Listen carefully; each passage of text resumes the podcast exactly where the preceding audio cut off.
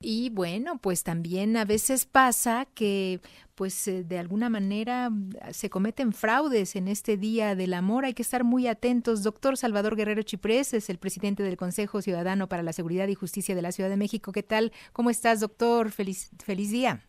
Igualmente, nadie más que tú creo que representa afabilidad y afecto en NRM, así que te agradezco mucho la entrevista y voy a responder a tu planteamiento inicial. Básicamente el Consejo Ciudadano ha recibido en el curso de los últimos cuatro años un total de cinco mil, déjame decirte el número exacto, exacto estamos hablando de seis mil ciento treinta y tres reportes que tienen que ver con sextorsión o con fraude amoroso vienen de todo el país y básicamente son de dos tipos. El fraude amoroso es este engaño de una persona que presenta un perfil falso de alguien que no es, establece la confianza y después de eso inventa una historia de urgencia de carácter penal, eh, médico, laboral, estudiantil, de tráfico, de viaje y pide dinero.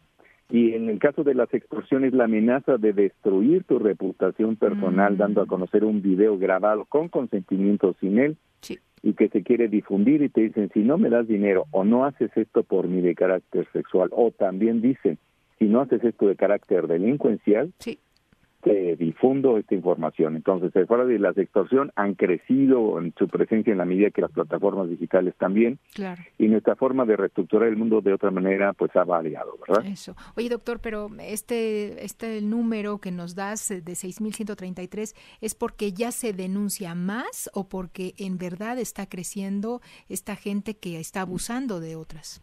Es una buena pregunta, la respuesta es metodológica. Primero que nada, sabemos que hay una enorme cifra negra, y lo que hace el Consejo es conocer parte de esa cifra negra, porque no todas las personas que nos reportan fraude amoroso o extorsión quieren ir a, al Ministerio Público a abrir una pues carpeta por razones diversas y obvias, tal vez algunas. Entonces, sí tenemos un aumento en los reportes de extorsión de 2023 a 2022 de 24%. Y sí hay que señalar que y la mayoría de las personas que nos llaman, en 59% de los casos, son mujeres y el grupo etario predominante es aquellas que tienen de 18 a 30 años, con el 51% de los reportes. Claro. Oye, ¿y cómo cuidarnos? ¿Cómo hacer que pues la vida sea mejor y sea verdaderamente amorosa? Bueno, ahí primero que nada uno se tiene que cuidar a uno mismo, debe quererse a uno mismo, debe hacerse acompañar personas apropiadas, pero también eso no es suficiente porque la adrenalina es muy atractiva, la adrenalina nocturna para los insomnes en las calles o en las calles del Internet, las calles sin cuidado y sin luz del Internet dentro del mundo digital, puede llevarnos a situaciones de vulnerabilidad. Así que desconfiar de perfiles con fotos que son demasiado buenas, eh, no enviar dinero ni regalos, hay que hacer búsquedas inversas de imagen con la fotografía del perfil de la persona para ver si está relacionada con otro nombre, con detalles que no coinciden, o inclusive con denuncias. Claro. Hay que evitar compartir información bancaria personal, nunca identificaciones o pasaportes.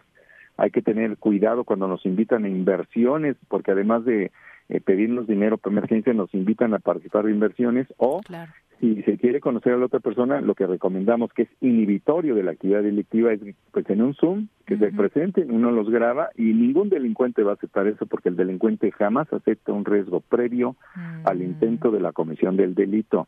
Entonces, hay que asumir que sí podemos prevenirlo, 95% prevención.